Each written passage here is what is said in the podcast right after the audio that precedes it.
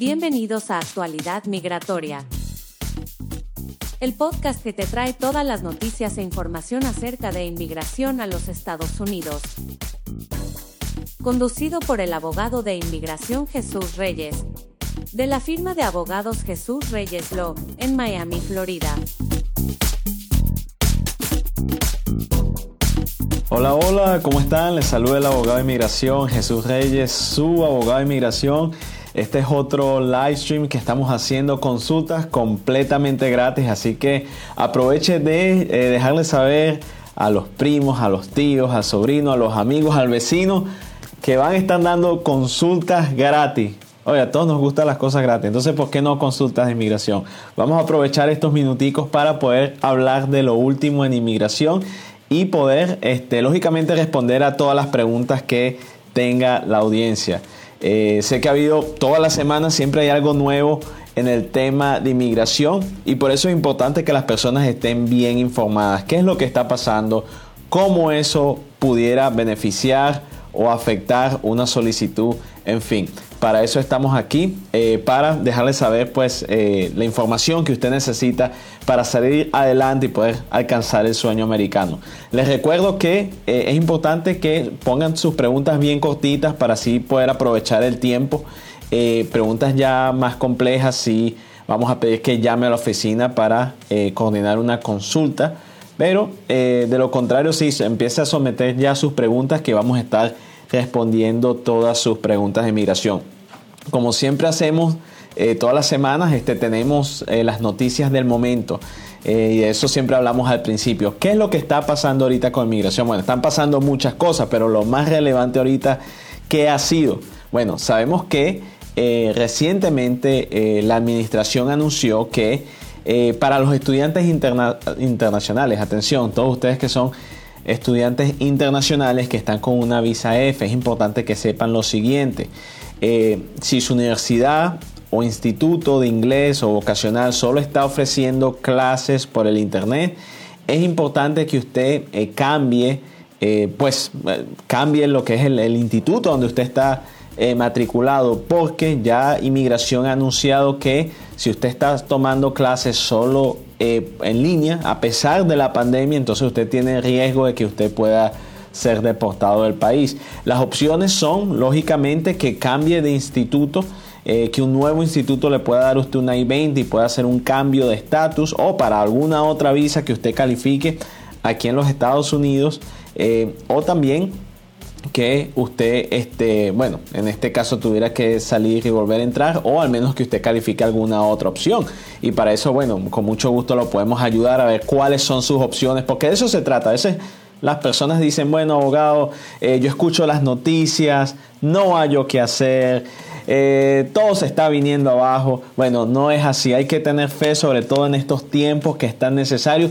Y también, como dicen por ahí, eh, el, el conocimiento es poder. Cuando ustedes conocen más de sus alternativas, entonces se sienten más empoderados de poder resolver su situación. Entonces para eso estamos aquí, para ayudarlos. Yo siempre hablo de que eh, es una dicha hacer el, trabajo que tengo yo y porque de, de, una forma estamos ayudando a gente buena, gente que quiere salir adelante, alcanzar el sueño americano, como lo he podido lograr yo y muchas personas lo hemos podido lograr. Eh, pero también estamos de alguna forma eh, colaborando con este, con este gran país que, nos ha ayudado a muchos de nosotros. O sea, cuando las personas vienen a trabajar, a alcanzar sus sueños, todos salimos ganando. Y lo, y lo hermoso de eso es que, eh, pues, para salir adelante en este país, independientemente de, del estatus socioeconómico de la persona, de su religión, de su raza, de, todos esos, eh, de esos factores, la persona puede salir adelante si eh, se lo propone, si hace las cosas bien y lógico mantiene una actitud positiva. Entonces, eh, no se dejen llevar por lo que quizás escuchan por allí. no, aquí todos tenemos la oportunidad de salir adelante y son aquellos que toman esa oportunidad que sí pueden lograr el objetivo. Y, para eso estamos, para ayudarlo. Lógicamente, si usted quiere ser ayudado, para eso estamos allí. Pero bueno, vamos a comenzar con el tema de las consultas para que para las personas que ya nos están sintonizando. Vamos a comenzar primero con, con YouTube. Vamos a, comenzar primero con las personas en YouTube. Nos preguntan aquí, eh, a ver, Buenos días, doctor. Eh, ¿Cuándo abren la frontera de México con Estados Unidos? Estas van a permanecer parcialmente cerradas, entonces todavía no tenemos una fecha específica, pero sí han dicho que para las cortes eh, hasta ahorita van a reabrir ya eh, a partir de julio 27 pero es importante que usted llame a la corte o que esté pendiente de alguna notificación. Para esto tenemos más información en nuestras redes sociales sobre las personas que pidieron asilo en la frontera, pero eh, ahorita están parcialmente cerradas lo que es las cortes y están dejando pasar solo, eh, pues en ciertos casos, eh, a las personas ya por la frontera de México. A ver, nos preguntan, buenas tardes, doctor, el que tiene asilo puede meter la ayuda al gobierno, pedir un préstamo. Eh, eso depende del préstamo y depende de la ayuda que usted está buscando. Ciertamente hay personas que han podido recibir ayuda y aún estando en un proceso de asilo y no se han metido en problemas. Lo único que eh, usted tiene que, en la agencia donde usted está buscando esa ayuda, usted debe dejarle saber pues a la agencia cuál es su estatus aquí en el país, si está con condición de asilo o pidiendo un asilo político que le deje saber, posiblemente le pidan es un pues lo que, lo que es un permiso de trabajo, un número de seguro social, pero eso sí ya depende de la agencia. Hay personas, eh, a diferencia de lo que muchas personas piensan, inmigrantes en, en varios casos, en muchísimos casos sí pueden recibir eh, ayudas sociales. Y el hecho solo de recibir ayuda social no quiere decir que una persona se le va después de negar una, una residencia, sobre todo por lo menos los casos de, asilo. Si una persona gana su asilo y, recibe ayuda social, el gobierno no puede utilizar eso contra la persona. No solo eso, si la ayuda que usted recibió fue basado en el tema de la pandemia, entonces no debería preocuparse porque inmigración ha sido muy claro lo que es ayuda basado en la pandemia, supongamos recibió un préstamo, recibió ayuda de un doctor, de un hospital, etcétera, eso no debe de afectarlo a usted. Y si le dan problemas con eso, llámenos y nos encargamos de, la situación. Así que no se preocupe. A ver, nos preguntan, eh, tengo un hermano que lo agarraron eh, ilegalmente y está detenido, me imagino un centro de detención, ¿qué pasará con mi hermano? Eh, bueno, lo primero que todo, lamento escuchar esa situación. Lo bueno es que existen alternativas. Eh, posiblemente pueda salir con una fianza o una lo que se llama una aplicación de redeterminación de custodia, un paro de deportación. Eh, lo más importante es que su hermano se comunique con usted, le deje saber dónde está y le deje saber el número de inmigración o de alguien. Ya con esa información usted se puede comunicar con nosotros y ya entonces vamos a decirle cómo la podemos ayudar. Eh, más preguntas aquí. Eh, buenas tardes, doctor. Ahora que, ha bloqueado, que han bloqueado la ley Trump, ¿qué pasará con las personas en la frontera? Entonces, depende, depende de lo que estemos hablando. Si estamos hablando de lo que es el tema del tercer país que fue bloqueado, entonces las personas que cruzaron por otros países eh, antes de llegar a los Estados Unidos y no pidieron asilo en otros países, entonces las personas lo pueden hacer ahora. Eh, siempre y cuando la persona, si es en la frontera, pueda pasar su entrevista de miedo creíble. Como yo muchas veces he hablado y tenemos en nuestros canales de, en nuestro canal de YouTube, en los videos que tenemos allí. Cuando la persona viene por la frontera, un puerto de entrada, ya sea un puerto, el aeropuerto o, o, un puerto, digamos, marítimo, a la persona primero se le hace una entrevista de miedo creíble. Solo al pasar la entrevista de miedo creíble, ya la persona después puede aplicar a su asilo, siempre y cuando pase la entrevista. Pero, como sabemos, ya el haber cruzado por otros países o digamos usted vino de un país que tuvo que hacer escala en otros países antes de llegar a los Estados Unidos, entonces no va a tener problema de nuevo solo por el hecho de haber cruzado por estos países. A ver, nos preguntan, cuando con parol se puede solicitar el permiso de trabajo, eh, se vence, se vence en octubre. Sí, pero depende el tipo de parol que le hayan dado. Por eso es muy importante ver, eh, a veces las personas le dicen parol a muchas cosas cuando no es así, es solo algo específico que quiere decir un parol, que es un permiso de entrada y tiene que ser bajo la categoría correcta para poder solicitar el permiso de trabajo. Pero es muy buena la pregunta. Vamos aquí con las personas que nos están viendo en Instagram. Saludos a todos ustedes que nos están viendo por allí. Déjenos saber de dónde nos están viendo. Eh, queremos saber la gente linda que se comunica con nosotros, dónde están ustedes. Este, le enviamos muchos abrazos, muchos cariños a todos nuestros hermanos de eh, Argentina. Sabemos que fue su eh, fecha de independencia, así que eh, le damos las gracias a ustedes. Este, muchas bendiciones a todos nuestros hermanos de Argentina y felicidades en su día. Y también recientemente celebramos lo que es la de Estados Unidos y Venezuela. Entonces, en eso, bueno, seguimos aquí. A ver, preguntas, preguntas. Doctor, ¿qué ha pasado con los asilos? ¿Los venezolanos estarán afectados? Eh, los asilos siguen eh, andando. Si usted califica un asilo, si usted está aquí en los Estados Unidos, puede solicitar un asilo afirmativo, lo que quiere decir que no tiene que ir directamente a una corte. Eh, puede un oficial de asilo simplemente aprobarle el caso después de una entrevista. No tiene que pasar una entrevista de miedo creíble, así que tiene muchos beneficios hacerlo directamente desde acá. Este, pero eso, eso, sigue, eso sigue en vigor. A ver, siguen aquí las preguntas.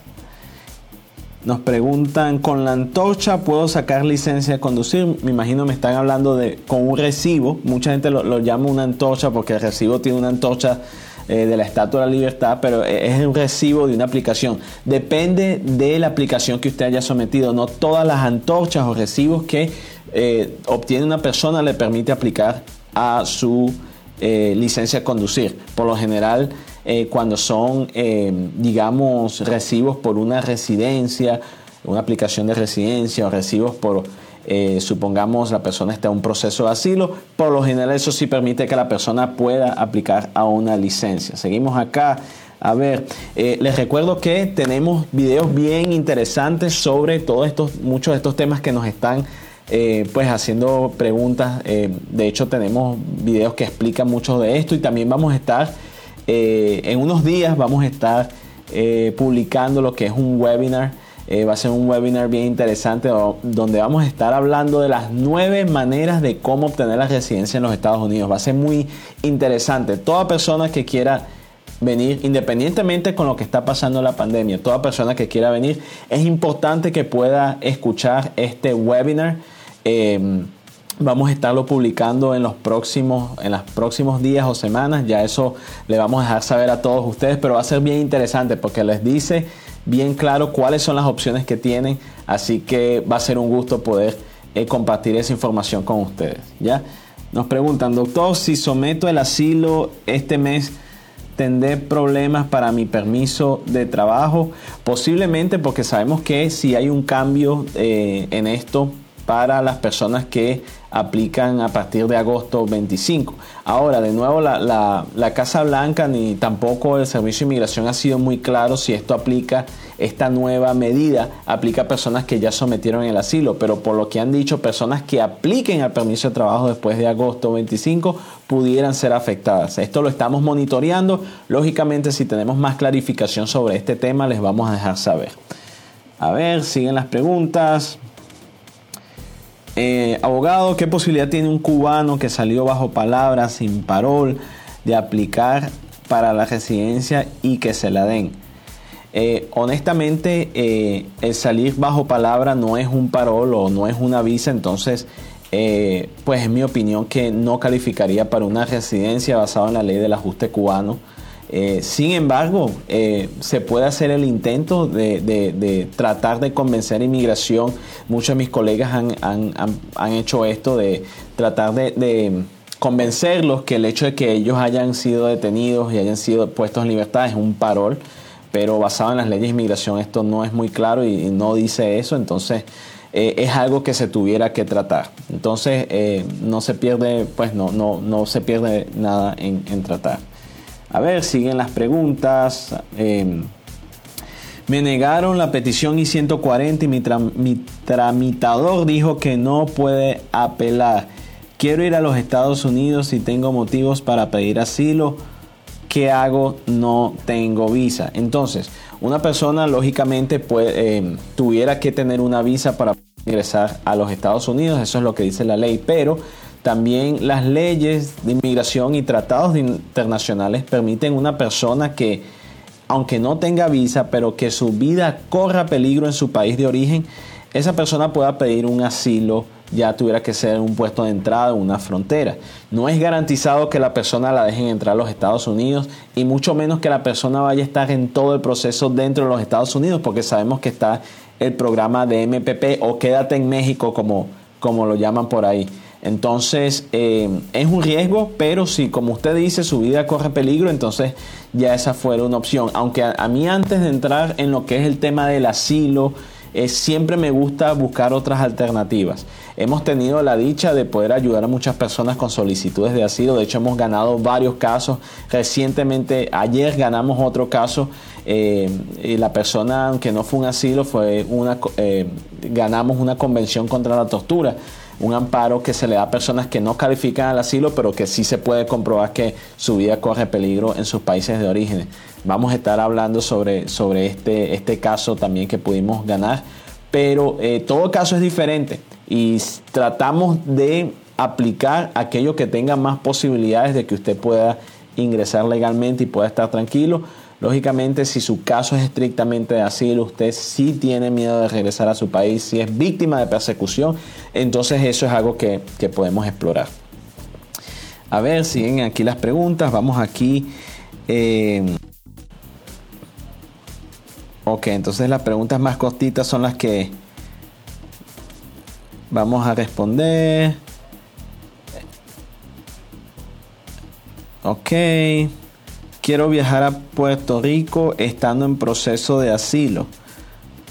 Eh, ya, ok, y es muy buena pregunta y eso nos lo han, hecho varias veces. Entonces, claro, Puerto Rico es, territorio americano, pero cuando una persona viaja a Puerto Rico, viaja a Hawái, aunque esté un proceso de asilo, la persona se va a encontrar de que va a tener que pasar por una aduana y allí a la persona le pueden dar problemas. Yo recomiendo que si usted necesita viajar, primero que si no tiene que viajar fuera del continente americano, que no lo haga.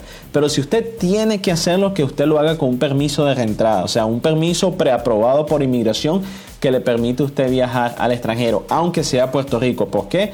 Porque usted se va a encontrar con inmigración y ellos allí eh, pueden que no entiendan muy, muy bien la situación que usted está, lo que es el proceso de asilo, el amparo discrecional. Recuerde que un proceso de asilo es simplemente un amparo discrecional, no es un estatus definido. Entonces, eh, no conviene que una persona no teniendo estatus definido migratorio haga este tipo de viaje. Y muchas personas me han hecho la pregunta, bueno, no, pero yo quiero ir a visitar, yo quiero ir de luna de miel. Eh, hay personas que lo han hecho y no, no, han tenido ningún problema. Hay personas que lo han hecho y ahorita están en un centro de detención. Eso depende. Yo les recomiendo, si no es necesario que lo haga, no lo haga, pero si lo va a hacer, que lo haga por lo menos con permiso de reentrada. Es muy importante, pero muy buena pregunta. A ver. Eh, Entonces, eh, siguen las preguntas con lo que es la, nueva ley la nueva ley de, de, lo del permiso de trabajo. Entonces sí, muchas personas se están haciendo la misma pregunta. Hasta ahorita los parámetros que ha dado el Servicio de Inmigración eh, ha sido que las personas que apliquen el permiso de trabajo después de agosto 25 tuvieran que esperar más tiempo, 365 días en vez de 150 días. Estamos esperando más aclaratoria en cuanto a si personas que ya sometieron el asilo igual les contaría los 150 días o los 365 días. En eso estamos eh, monitoreando eso y tratando de obtener más clarificación para todos ustedes. A ver, nos preguntan aquí. Eh, ok. Buen día, quisiera preguntarle cómo nos vemos afectados los venezolanos que estamos em, en proceso de asilo asilo político, llevo aquí cinco años. Entonces todos los casos de asilo siguen, siguen normal en el sentido de que siguen siendo procesados. Eh, no ha habido cambios en el sentido de que si usted ya sometió su solicitud de asilo, no se debe preocupar. Yo sé que ha habido muchos cambios en la frontera. Eh, pero si usted ya sometió su solicitud de asilo, eh, por lo general, si usted ya tiene un permiso de trabajo o ya califica para aplicar a uno, la gran mayoría de todos estos cambios, diría yo hasta todos, no lo, no lo va a impactar directamente usted. Las personas más impactadas ahorita son personas que están eh, aplicando pues asilos en la frontera eh, o que todavía no han ni siquiera aplicado a su asilo. Pero por lo general todo sigue normal. Si usted es víctima de persecución en su país, usted tiene miedo de regresar, usted está en los Estados Unidos, aplique alguna solicitud de asilo, pero siempre les recomiendo que trate de ver otras alternativas. Este, a ver, nos pregunta aquí Mari Rangel. Ok.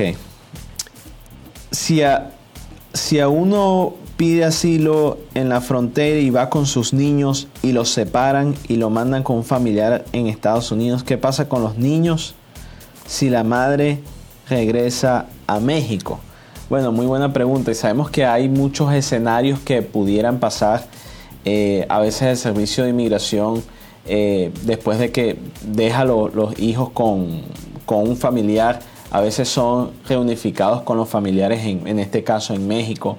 Eso sí depende, no hay garantías de lo que pueda pasar con los padres, con los hijos, sobre todo cuando la persona viene por la frontera y sobre todo basado en, el reciente anuncio de la administración que ellos quieren prevenir que los niños vayan a ser infectados por la, por la pandemia o, pudieran ser afectados y por eso están eh, separándolos otra vez. ¿Se acuerdan que no hace mucho tiempo había una controversia que estaban separando a los niños de los padres? Bueno, ya la, la administración, digamos, consiguió la, la razón perfecta para decir, bueno, vamos a separarlos otra vez y esto se está haciendo bajo la justificación de la pandemia, como es igual lo que son las restricciones de viaje, entre otras cosas. Y recientemente, que de eso no hablé al principio y me acordé, recientemente las nuevas restricciones de asilo en cuanto al coronavirus.